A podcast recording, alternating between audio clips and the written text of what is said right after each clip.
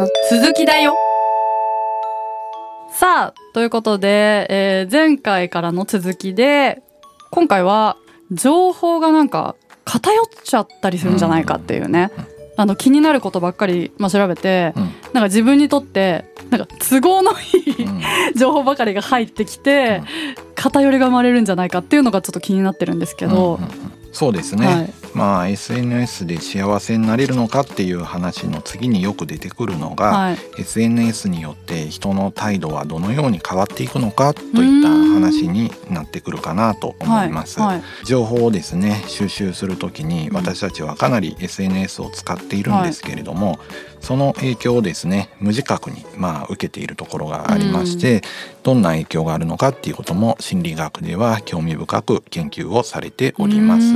はいまあよく今問題視されているのはですね、はい SNS で意見が偏ってしまって、うんうん極端な態度をですね持ちやすくなってしまうのではないかということはよく問題視されておりますあ。やっぱりそうですよね。そうですよね、うんうん人によってですねツイッターのタイムラインっていうのはもう全然違ってるっていうねことは知られているんですけれども、それでもですねまあそれなりに多様な人をねフォローしているような気分にはなってはいるんですけれども、ところが、えーそれ以上にですね偏ってしまっているというわけですね。うん SNS で、まあ、自分とですね、えー似ているような人たちとばっかりつながって、うんで同じような情報ばっかりがですね、えー流れるような閉鎖的な空間ができてしまう。で同じ声がこだまするで自分が言ったことと同じことを周りの人も言っててこの自分の言ってることが、えーみんなの意見だっていうふうに思い込んでしまうっていうことがあります。はいこういうふうに同じ声が響き合うようなそういう環境のことをエコーチェンバーというふうに、えー言っておりますエ。コーチェンバー。はい、エコーチェンバーは、えー、Facebook に限らず、えー、Twitter などさまざまな SNS で、えーその存在が確認されております。で時には好ましくない態度を強化してしまうということも、えー知られてまして、はい。い、わゆるフェイスニュースがですね、えたくさん集まって広がる元になってしまったりですね、はい。あとはヘイトスピーチをですね、えーたくさん、えー生み出してしまったりですね。社会の分断をですね拡散するみたいなことがよく言われております。特にねアメリカなどではですね、まあ、トランプ大統領がはい誕生してからですね、うんよく、まあえー SNS を使うということもありましてですね、このエコーチェンバーが発生しているんじゃないかっていうことは、えーよく言われます。なるほど。うんすごいですよね。もう政治にもうん SNS が。そうですよね政治にかなりね、SNS は影響するようになってしまいましたよね。いうことですよね。だから私の場合やっぱりそのじゃあバンド活動うん。バンドやってる森としてうん。SNS 使ってるから、まあ、音楽的な発信だったり、うん。まあ、自分のその日常をちょっと見せたりとか、そういうのが主に使ってるんですけど、うん。やっぱ偏りますよね、うん。そういう情報が。まあ、フォローしてる方もやっぱうん。音楽関係ばかりなんで、基本その SNS 開けばそういう情報がうん。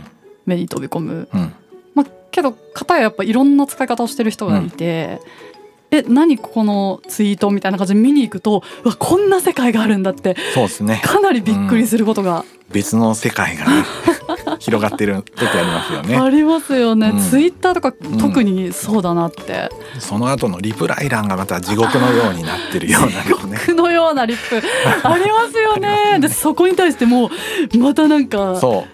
絡みに行ってもう喧嘩してるやんみたいなとか、ねまあ、あとさっきその政治的なねことだったりとえか、うん。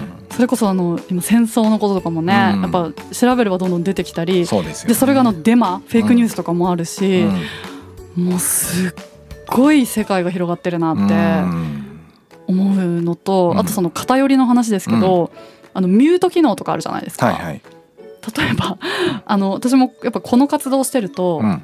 ちょっと誹謗中傷とまではいかなくても、まあなんか喧嘩売られるみたいうんうんうん。ななんかすごいそういうことやっぱ言ってくる人中には今まであって、私はいや面と向かって喧嘩しろやっていうタイプなんで。そうですよね、その向こうは顔も名前も出してなくって、いやいや今度お会いした時にじゃあ直接行ってきてくださいよっていう感じなんですけど、うん。まあそんなのは無理だろうと思って、まあ何回かその喧嘩を買ってしまったこともあるんですよ。でいやいやいやみたいなそうん。の、あのそうはおっしゃいますけども、うん。みたいな感じでリップを返したこともあるんですけど、やっぱそれ相当心がすり減るんで。うん。いやいやもうミュートすべきかと思って、何度かそのミュート機能を使ったことがあるんですよね。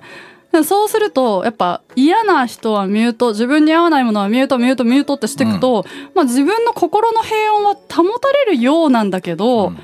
やっぱなんかそれってちょっと偏りも生まれるのかもしれないって思って。そうですね。でうん。なんか見たくないものミュートミュートミュートってまあその自分に対するその攻撃だけじゃなくて、見たくない情報をやっぱミュートできちゃうから、まあなんか見たいものだけを見る。うん。うんまあいいような悪いような、ん。どうなんだろうこのミュートだったり、うん。ブロックっていうのは。なんかつながるために SNS があるのに、うんそれをなんか後からそのミュート機能みたいなもの何なんだろうなこれって結構思いますね。ありますよね本当にねでもそれでもまああった方がやっぱりいいわけですから ね。あるわけでしてそうですよね。結果的にそれがエコーチェンバーを生み出してしまうんですよね。うん。閉鎖的なグループみたいなものがね、えー知らないうちに出来上がっててそのエコーチェンバーの中にいるっていうことについても自覚できなかったりするとはい。みんながこうやって言っているから自分は正しいみたいに、うん。えー態度形成が生まれてしまうというわけですね。すね。どんどんみんな自己、えー中心的になってしまって、えーそれが周りにも認められて正しいっていうような錯覚を生んでしまう可能性がありますね。うんだから自分が好きなねとこだけフォローして、えー気に入らないところはフォローしなくて場合によってはブロックや、えーミュートなんかをしてると居心地のいい空間ではあるんだけれども、うん偏った、えー空間にはなりますね。そうですうね。んつまり人がまあ選択することによって、えー生じるのがエコーチェンバーですね。うんあとはもう一個ですね影響を与えているのが、えー AI のアルゴリズムになりますよね。はいはいはい。私たちが実際にですねいろんな、えーインターネットの検索をすると、い。検索画面とかって結構人によって違っているし、うん。広告なんかもうん。だいぶですね、ニュースサイトでですね出てくるものって人によって違いますよね。本当ですよね。うん、同じですねニュースサイトを見てるのに全然広告とかあと、えーニュースで上がってる内容すら違ったりしますよね、あなたにおすすめのニュースみたいなのがね 出たりするんですよね。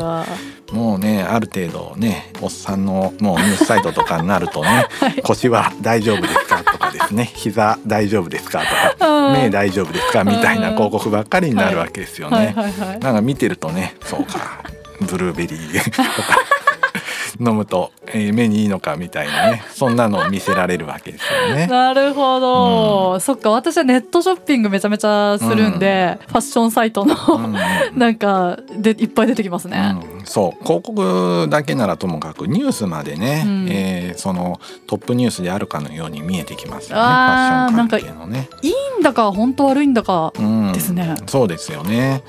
こういうのをですねフィルターバブルというふうに、え言っています。だからもうその人にとっての興味関心がありそうなね事柄ばっかり Google とかですね、うん。大きな検索エンジンを裏側を作っている会社が影響を与えてですねそういう情報ばっかりに囲まれちゃうようになるわけですね。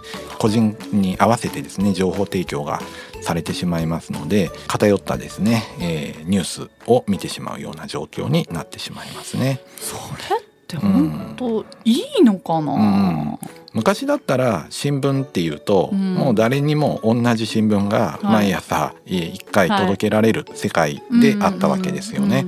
ところが今私たちが見ている新聞っていうのは人によって、えー記事が違うわけですよね。トップ、えー記事に入ってるものが、うん。森さんのトップ記事と私のトップ記事はちょっと違ってたりするわけですよね。うん。おすすめニュースみたいなものも我々の属性を読み取られてですね、えー提供されるわけですよね。こういうのをフィルターバブルって言って、うん。えー情報にフィルターがかかったバブルの中で私たちは、えー過ごしているというようなね話になるわけですね。はあそれってなんか、知りたい興味あることが出てくるって意味では、なんかプラスなような気がしちゃいそうだけど、うん。やっぱ偏りを生みますよね。うん。向こうは興味あることを見せて広告としてのなんか買わせたいみたいな、うんうんやっぱそういう策略？ね。って感じがしますね。うん。やっぱりその長時間そのニュースサイトにいてほしいというね作戦があってそうするとあなたが見たいニュースをどんどんどんどんね提供あの提供するよって話になるわけですよね。ね私はなんか、えーこの半年ぐらいね、はい。グランパスの、えー情報をですね たくさん見るようになったわけです。森さんの影響があってですね。なるほど。そうそうするとやっぱりあのニュースサイト見てても、うん。グランパスの結果をやたらねお上の方に出てくるようになってあおーー。情報を吸い取られてるなと。でグランパスの情報欲しいんだろうお前はみたいな感じで言われてるような錯覚にもねありますね。すごい。フィルターバブルの中にいるなって思うわけですよね。す。ごい。なんかそのじゃあ自分にそのおすすめされたものだけを摂取してるとうん。それで満足しちゃいそうだけど、うん。本来もっと探求心があって開放性高い人うん。だったらいろんなところから得たいわけじゃないですか。うん。で自分の興味がどんどん広がってみたいな、うん開放性高い人はなんかそれだとあんまよく思わなそうですね、それを知ると。そうですね、うん。あのフィルターかけられてるって感じるとですね、うん。それはちょっとイラッとするかもしれませんよね。ね。開放性低い人はそこで満足もしかしたら、できちゃうのかも。うん、かもしれないですね。しんないような気がします新しい情報よりも自分がいつも知りたいことをね教えてくれるメディアの方がいいかもしれないですようね。んだからさっき谷先生が新聞うん、の話しましたけど、うん。やっぱ何でも自分が興味あるものを調べて、うん。自分でたどり着いて聞くうん、っていうの以外にじゃああの昔だったらよく昔だったら今でもやってる方いると思うんですけど CD ショップに行ってジャケ買いとか、でも今ってもう聞けちゃうじゃないですか自分で調べて。うん。で本でも本屋さんに行って、うんこんな本に出会ったって買うことって結構少なくなってるなって、うん。ネットでやっぱ自分が興味あるジャンルを調べて、そこにたどり着くっていうことの方が多いから、まあでもあれかあのサブスクでシャッフルでたまたま出会うとかあそれこそラジオとかね、でたまたま出会うってことはある。けどあでもサブスクも自分のその好みにおすすめされてる感じですけど今それが問題視されてるんですね。うん、え？あ偏っちゃうからよくないって？そうですね。へえ、気づいてくれたんですね。うん、気づいてくれた。うん。気づいてくれたって。そっかそっか。あじゃあ結構その偏りをちょっと解消しようみたいな、うんうんまあ、ヨーロッパとかアメリカの方がですね、はい。こういう、えー個人情報をですね、はい。吸い上げて、うん。えーそれに応じてですね人をコントロールしてですね、うん。あなたの好きなものはこれでしょうと、うん。これを読んでおけばいいですようんみたいなことをすることに対しては反発とかプライバシーのリテラシー意識みたいなものが高い、えー傾向があるのでうん。今、えー欧米の企業ではですね、えーちょっとやりすぎないようにという動きは多いかなというふうに思います。うん、で世界的にどうしてそんな風にですねプライバシーのですね、うんうん。情報を集めるのがね良くないっていうのが、えー言われるようになったのか、うん。でちょっと日本はなんで遅れてるのかってことなんですが、これはね一つ大きなきっかけがあってはい。ケンブリッジ・アナリティカ事件っていうのがねへあったんですね。これ世界的にはもう超大スキャンダルでえ、うん。もう本当にですね世界中を揺り動かすような内容なんですが意外とね日本では知られてないんえですよね。はい。えー本当に海外のニュースメディアとかではずっとこれやってた時期があったんですけど日本ではなぜかですねあんまり扱われずに終わってるので知らない人が多いような、えー気がします。まあ、簡単に言うとですねこの、えーケンブリッジ・アナリティカっていう会社がですねはい。これが、まあえー今言ったようなフィルターバブルみたいなものを作り出したりしてですね、うんうんうんでしかも Facebook から得た情報なんかを利用してですねアメリカの大統領選挙で、えーまあ、共和党支持者を増やしてですね、うん。えーまあ、トランプ大統領を誕生させたと。でさらにはイギリスを EU 脱退に誘導したんだっていうですねこういう、えー説が、えーあります。でこれえー最終的にはすごい大きなね、えー公聴会とか、えーうん。国会とかでですねえー取り扱われてあのザッカーバーグがですね、はい。アメリカの上院の公聴会にも出席、えーして説明が求められるというようなえーことがありましたし2018年にはフェイスブックがこのケンブリッジアナリティカ社にですね最大8700万人の利用データをまあ、収集して使わせたような可能性があるみたいなことも発表しているのでもうスーパー大スキャンダルになってます。やばい、ね、これねネットフリックスのねドキュメンタリー映画にもねなっててですね、えーえーと、グレートハックというね、えー、名前になってるのでこれも見るとね先ほど言ってたプライバシーに対する意識がもうガラッとね変わっちゃうようなものですね。すごい、うん、そうなんだ。まあ基本的にはねこの有権者をね、えー、プロファイリングしてマーケティングを提供するデータ分析コンサル会社が、うん、えー、ケンブリッジアナリティカ社なんですけれども、うん。まあ Facebook のね個人情報「いいね」とかをですね、うん、利用したりさっき言ってたような投稿数なんかから個人の、うん、まあ、属性とか性格を全部予測しちゃうわけですね。うん、でその予測に基づいてですね広告などをね、うん、えー、仕掛けたりするようなことをするわけですね。そういうことでですねこういうタイプの人にはこういうふうにターゲットをですね、えー、決めてですね、えー、情報を与えることによってトランプの好感度を3%ぐらい上げたと。えーで実際にトランプは僅差で、えー、勝利していることを考えるともうこの会社が、えー、トランプを生み出したと、えー、考えてもいいんじゃないかとかね。そういう話もあるわけですね。すごい。はい、だからこのインターネット広告会社が、えー、世界の命運をね決めているというのがケンブリッジアナリティカ事件。なんかそう知らないで、うん、まんまと そこにそういうものに、なんか泳がされてるみたいな、うん、悔しいっすね。ね。まんまとおすすめされたものにね,、うん、ね。ハマってみたいな、うん、怖いですよね。知らないうちにね。うわでもそう思うとそのやっぱ SNS 利用からなんか個人情報を抜き取られとかたびたびそういうちょっとねニュースとか話題とかなりますよね、うん、あの、うん、TikTok とかもたびたび出るじゃないですか。そうですよね。ね、うん、なんかその制限されて国によって制限されてるとかみたいな話とかね、うん、どこまでねそれをねなんか個人が気にしてやるうん、やるべきなのかとか難しすぎますよね。そうですね。どうやって付き合っていけばいいのかっていうのはこれからの大きな社会の課題だと思いますね。はい、うん、すごい私たちの心に大きな影響を与えてるってことになりますよね。本当ですね幸福感とか孤独感とか、うん、さらには意思決定にも影響を与えてるということになります。切り離せないですもんね今の社会にはねなかなかね。はいじゃあいよいよ次回は、ネット依存とビッグファイブの関係についてお届けしたいと思います。お楽しみに。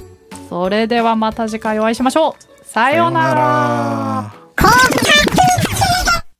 ビッグファイブ私って何者？心理学雑談では月額500円でサポーターを募集しています。サポーターになっていただいた方には番組オリジナルステッカーをお送りして月1回の収録の一部を見学してもらいながら質問にも答えていこうと思います。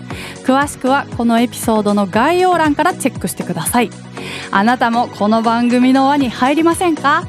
たくさんのご参加お待ちしています。